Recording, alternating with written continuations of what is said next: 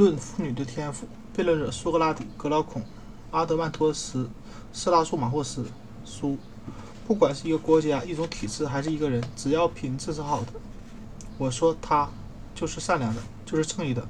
如果对于一个管理，对于管理一个团体或管理一个都注重管理一个人都注重了品质的培养，那么我说管理者采用的是正是善的制度。除此之外的一切制度都是恶的。依我所见，恶的制度通常会以四种形式表现出来。哪四种形式呢？当我正要将这四种罪恶形式罗列出来时，坐在阿德曼托斯身边、离我不远处的波勒马霍斯开始和阿德曼托斯窃窃私语了几句，然后波勒。布洛马霍斯抓住格劳孔的手，并扯住他的肩头的衣服，用嘴贴着他的耳朵，不知又说了些什么，但是我却能听到几个字：“我们该打断他，还是放他走人？”接着，阿德曼托斯说：“这么让他走太便宜他了。”于是，我们又接着我们的讨论。说：“请问各位，你们说的他是谁？他就是你呀，我？为什么呢？这还用问吗？我们总。”觉得你是在偷懒，打算把辩论中的主题搅混、搅乱，编出大段大段的故事糊弄大家，而把我们期待你解释的东西全都绕出绕过去，以为这样就可以溜之大吉了。你别以为我们看不出你的那些装腔作势、空洞无物的叙事方式，比如你刚才说对妇女儿童而言，朋友朋友之间一切共有的这些。像这些真理，谁都知道，你却没有更精辟的观点让我们感动。难道我说的不对吗，阿德曼托斯先生？我没说你是错的，但是你对你所说的观点必须要有相对的解释。就比如你说朋友之间是共有的，可是共有的方式多是多种多样的。你应该告诉我们，你说的共有是什么内涵？有什么操作性？我们早就期盼你能告诉我们一些关于你那种理想国中的公民的家庭生活的事。他们是如何生儿育女的，又是如何看待妇女问题？我们觉得这些问题不是小问题，处理得当，当不得啊不得当也就处理得当不得当也就关系到一个国家的前途。现在你却躲过这个问题，又搞出什么花样来夸夸其谈？所以，我们认为要打断你的话，要求你。你要求你把话题回正题来，那么请你到别处去讲你的别的国家的空乏理论去了。对，我也赞成大家的这个建议。苏格拉底，你就不必犹豫了，就当我们大家一致决定要你服从吧。我的天哪，你们大家都搞的是什么名堂？你们知道这样围攻我意味着什么吗？你们等。这是等于又挑起了一场关于国家体制的辩论。这个辩论太大了，我还以为我的使命已经完成了，还暗自庆幸呢。因为我刚才讲的话，讲话的时候大家都没有提出异议，我以为你们没有什么可难为我的。孰料你们却又要我从开始的地方重新讲起，根本不想到，根本不想到刚才你们有些话有多少破绽。我也是预计到说的越多越麻烦。越多麻烦越大，所以才尽量的予以回避啊！看你把，看你都把话说到哪里去了？你以为我们是为什么目的而来呢？是来淘金的，还是听你传道吗？即使是听传道，也应该有限度啊！不错，苏格拉底先生，一个智者闻道，其限度往往是以一生为限度，所以你就别担心我们有没有耐心、耐性。你还没有回答我们刚才提出的一个问题。你认为我们国家的守卫者对妇女与儿童的共有问题怎么应该怎么去推行？怎么让人理解呢？我们都知道，就儿童而言，从出生到受教育阶段，这些需要投入极大的关注。你还是告诉我们，对这一系列的问题，我们该怎么办吧？那好吧，我可爱的朋友们，这个答案可不是容易做出来的，尤其。比起我们得出的正义的结论，这个问题毋庸疑惑更多。我们因为我们所提的建议是否具有可行性，值得怀疑。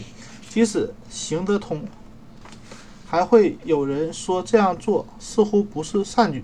所以我十分不情愿去接触这个话题。朋友们，你们非要我说，那我只好露怯。也许我的话题最终又是属于空谈，那就别怪我了，请不用担心。我们完全是出于好意，所以不会为难你，会也会相信你，我的朋友啊。这句话，你这句话不是明摆着鼓励我吗？姑且是吧。那么我的担心就更大了。你的鼓励很有可能会适得其反。如果我对我自己的见解能胸有成竹，那么你们的鼓励自然会起作用。因为如果一个人要和那些喜欢他的朋友说明一件他自己很有心得的事，自然不会有什么心中忧虑。不过反之则反。我现在的状态就像是一个忧虑的探索者，因为我知道探索这个问题是十分危险的。我忧虑的不会不是不会会不会被嘲笑，怕被嘲笑未免太孩子气了，而是忧虑我自己犯了错误时，不但自己摔了跤，而且还要拉着我的朋友和我一起摔跤。所以，格老虎啊，如果我真的犯了错，我只请呃只祈求纳米西斯能宽恕我，因为我因为我认为失手杀人。罪已不小，但最大的罪莫过于混淆善与恶、正义与非正义，充当法律和骗法律的骗子。我宁可打入敌人内部去干危险的事，也不愿意把这种险留在朋友心中。所以，朋友对我的鼓励真让我难以担当啊！说拉底啊，没想到你居然是这么脆弱。这样吧，我们做个君子协定，在你说话中，即使出现对我们的伤害，我们都饶过你。恕你无罪，不把你当做一个骗子，你放着胆子往讲往下讲吧。那么好吧，法律有规定，当一个人被赎罪、宽恕，他就是无罪的了。既然法律上是这样讲，那么我想我现在讲的大抵也是可以成立的了。那你还有什么可犹豫呢？讲下去吧，我们洗耳恭听呢。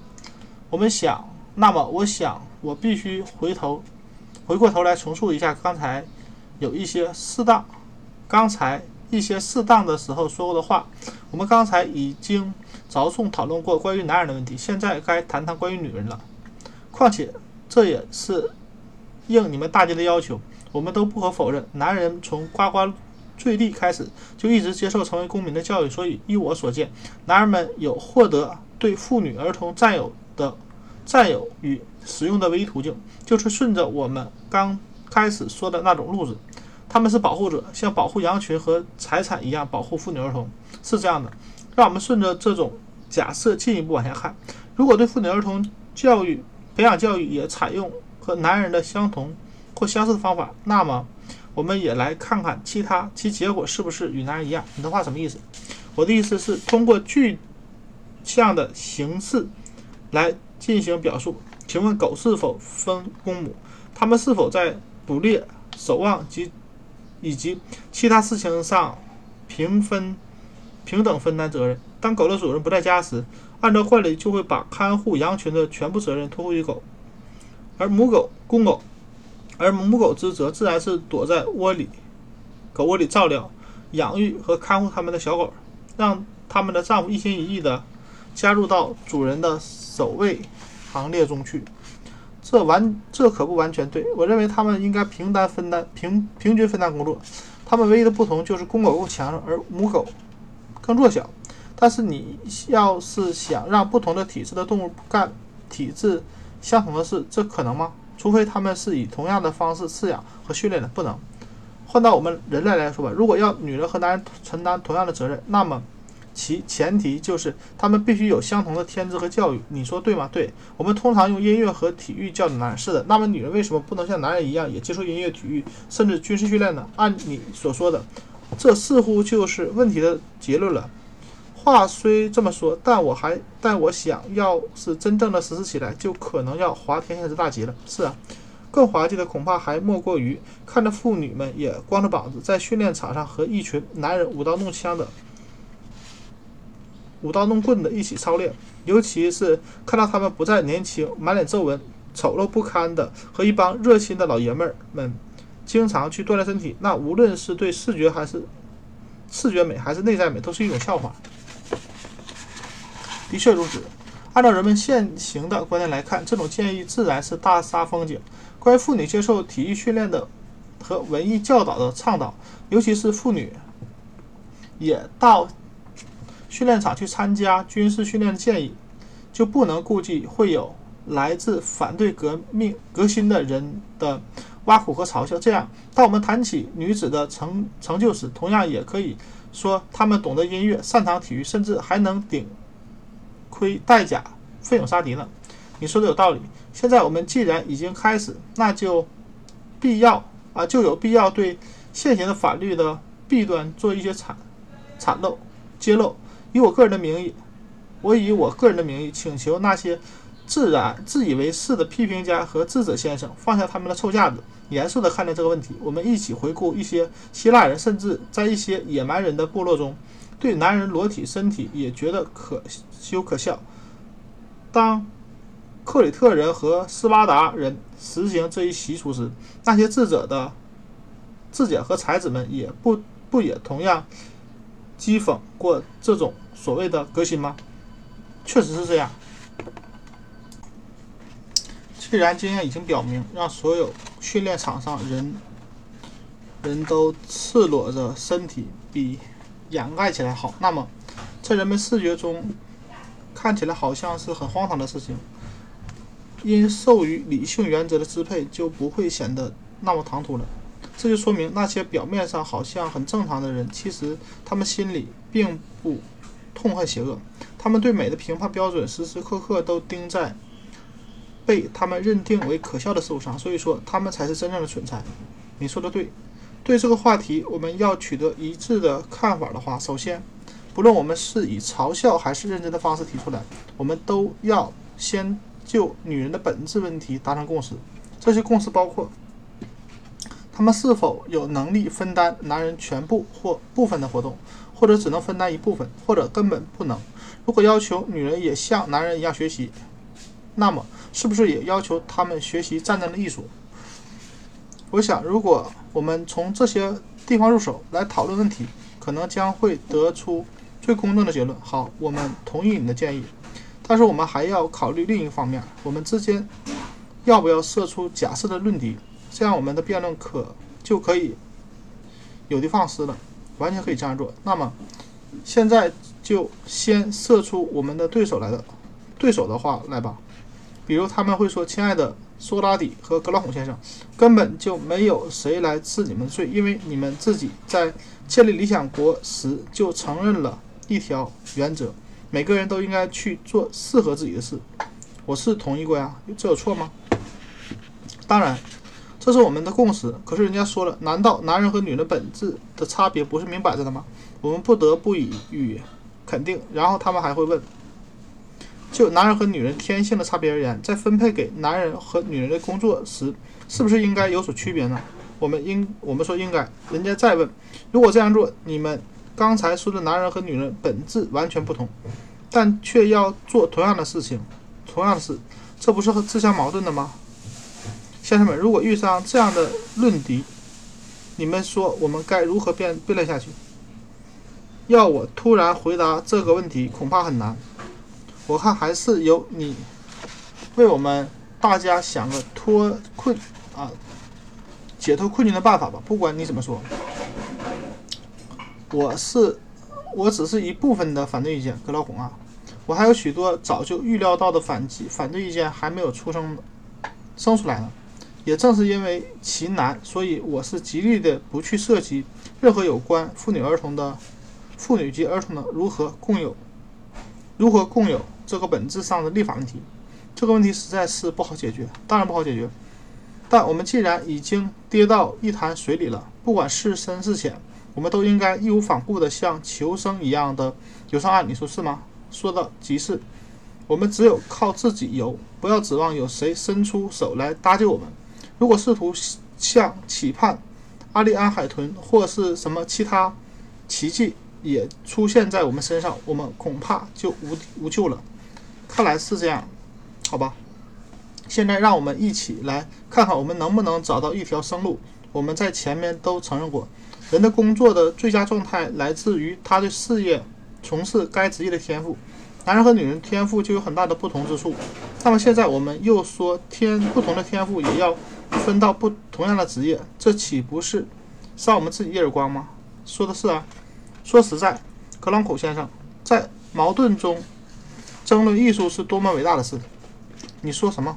因为我发现很多人在和别人讨论一个问题时，往往会鬼使神差地跌入这个陷阱里。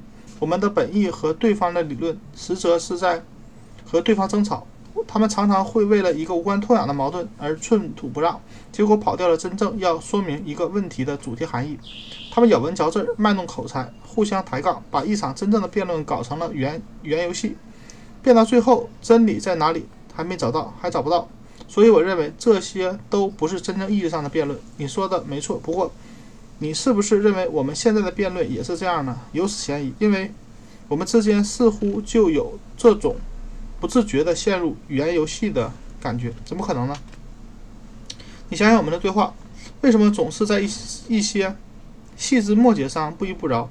我们似乎在为支持语言上关于不同本质应有不同要求而变得不亦乐乎，却没有用心去领会人的天赋上相同与不同的真正含义是什么。也就是说，当我们在讨论把不同的工作分配给不同天赋的人去完成，还是把相同的工作分配给相同天赋的人去完成时，我们消耗了太多的精力。这个问题我可没有考虑过。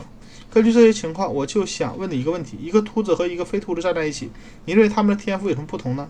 如果我们说他们的天赋是不同的，则可以因为非秃子是一个鞋匠，就要。禁止秃子当鞋匠，或者因为秃子是鞋匠，就要禁止非秃子当鞋匠，你说可笑吗？你说呢？这实在是很可笑。你说为什么可笑呢？因为我们一开始就把人的天赋的异同完全绝绝对化了。而我认为，而我以为人的天赋异同真正起影响的应该是行业的分工，但这种分工也不是一成不变的。比如医生这个行业，男人可以干，女人同样也可以干。你说对不对？对，但是医生和木匠的天赋可是本质上的不同的，当然不同。那么，如果在男性和女性之间显出显示出适应性的差异，我们就应该根据他们各自的适应性分配给他们各自不同的类型的职业。但如果男性与女性之间的差异仅是基于阴阳两性的天然状态，也就是基于女人生孩子、男人养孩子的情况。那就不能证明女人受教育的权利方面劣于男男人。用这个道理来支持我们的观点，那就是同因此，我们的国家守卫者和他们的妻子应当负有同样的职责。你说的很正确。接下来，我们要继续问一问我们的辩论对手：对于可以为国家创造财富的职业有很多种，究竟哪种哪些是适合男性的，哪些是适合女性呢？这种问法是很公平的。也许会有人像你刚才说的一样。一下子要拿出充分的回答是不容易的，可是如果让他们反复去想这个问题的话，可能这个问题就没有什么实质意义了。是这样的，如果我们的反对者愿意顺着话题继续和我们往下辩论的话，那么接下来我们可能会拿出我们的政论，向他们证明，在一个国家的政务治理上，没有什么事是只配男人去做，而不配而女人不配去做。当然了。那么就请他们回答我这个问题，我提的这个问题：当你在为分配一项任务而选人的时候，你说其中一个人有完成任务的天赋，而另一个人没有这方面的天赋，依据是什么呢？你是否会解释说，能完成任务的那人那个人学会某件是很容易，而对另一个人就很困难，因为有了一点点学问就会使某个人直云青云直上，而另一个人竭尽。尽管竭尽余力的不断用功，收获却甚微。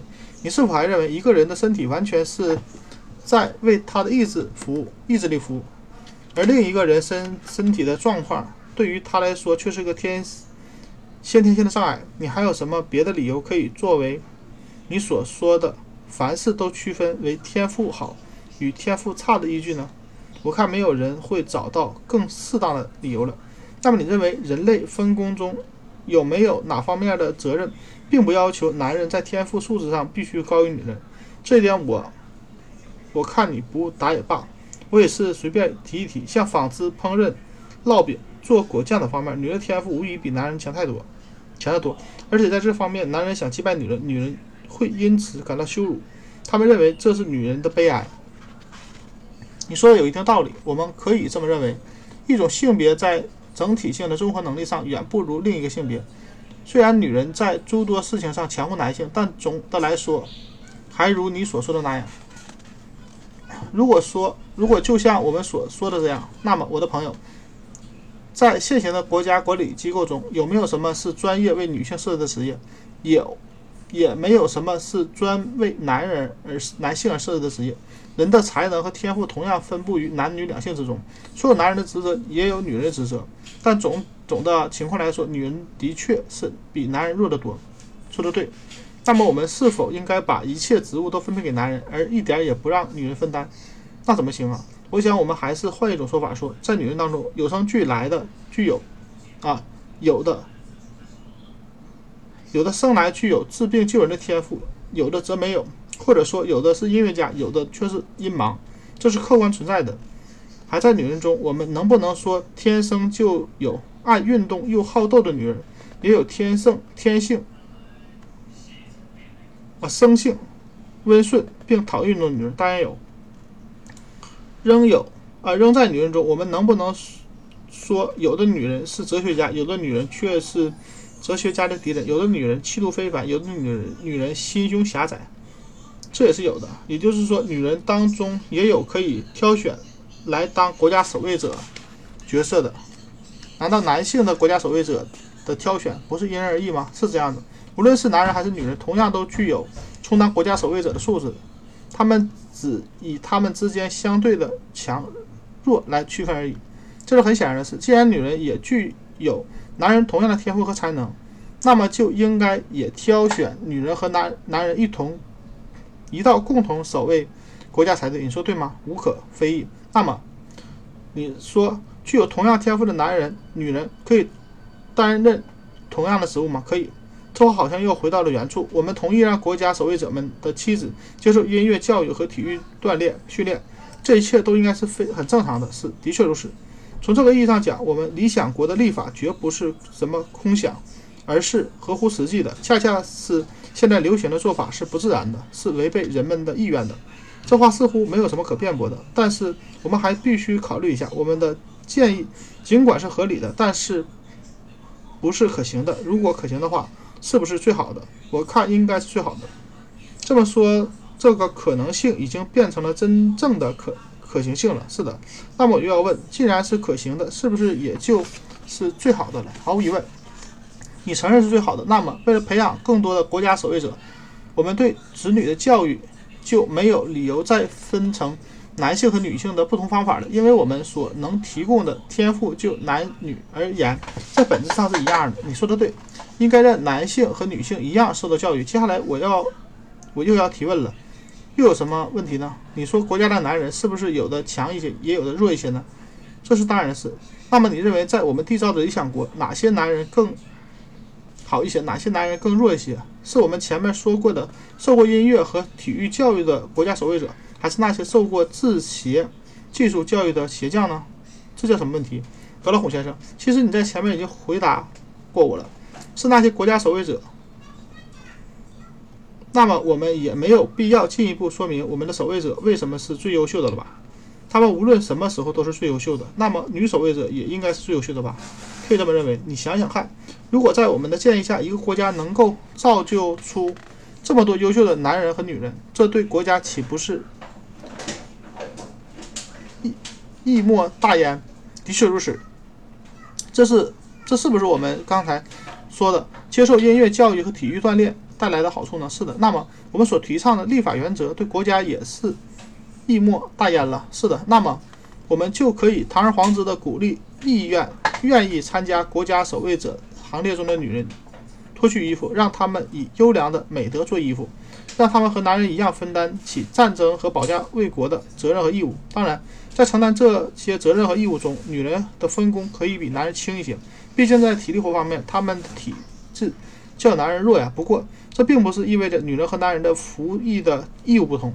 如果因此还有人为其高贵而嘲笑继续嘲笑在训练场上光着膀子的妇女，说什么不成熟的智慧之果，那只能说明他们并不知道自己在什么地方，也不清楚，不知道自己在干什么。谚语不是说不是说吗？有用的就是高贵的，有害的就是下贱的。说个大底，你说太精彩了，我完全赞同。